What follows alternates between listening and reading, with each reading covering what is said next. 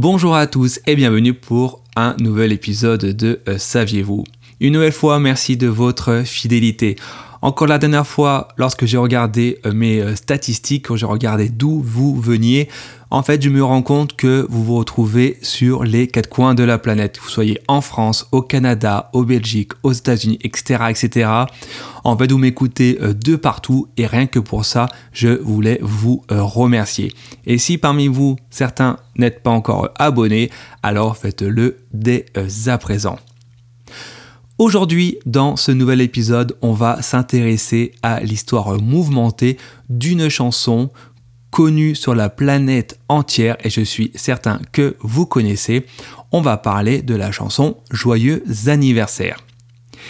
Je ne vais pas la chanter, sinon vous allez perdre en audition et je suis sûr que si vous vous trouvez au milieu du Sahara, il va commencer euh, à neiger. Alors je ne vais pas la chanter et je suis sûr que de quoi, je suis certain du moins que euh, vous la connaissez euh, par cœur. À la place, on va plutôt euh, s'intéresser à son histoire et aux différentes batailles qui eurent lieu autour de cette œuvre. Cette chanson fut écrite en 1893 euh, par euh, des sœurs, les sœurs Hills, qui étaient alors éducatrices aux États-Unis.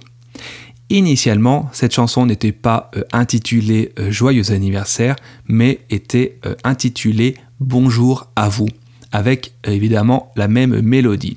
Et cette chanson, Bonjour à vous, était euh, chantée par les euh, instituteurs chaque matin pour motiver les têtes blondes à bien commencer euh, la journée.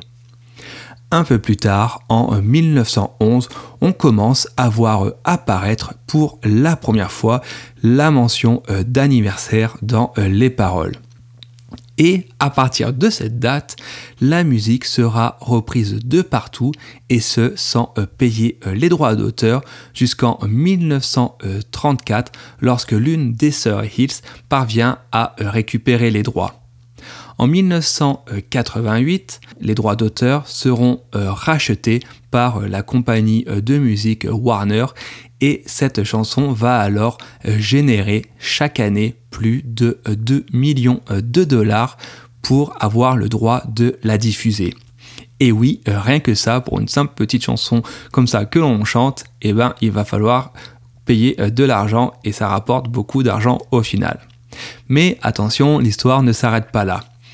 En effet, en 2010, de nombreuses enquêtes et articles tente de réfuter l'aspect euh, commercial de cette musique afin de la rendre libre d'utilisation.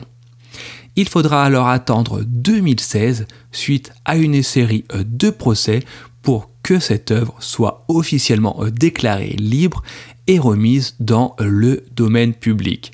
Et oui, incroyable mais vrai. Comme quoi, une chanson qui paraît banale de prime abord révèle une bien longue histoire.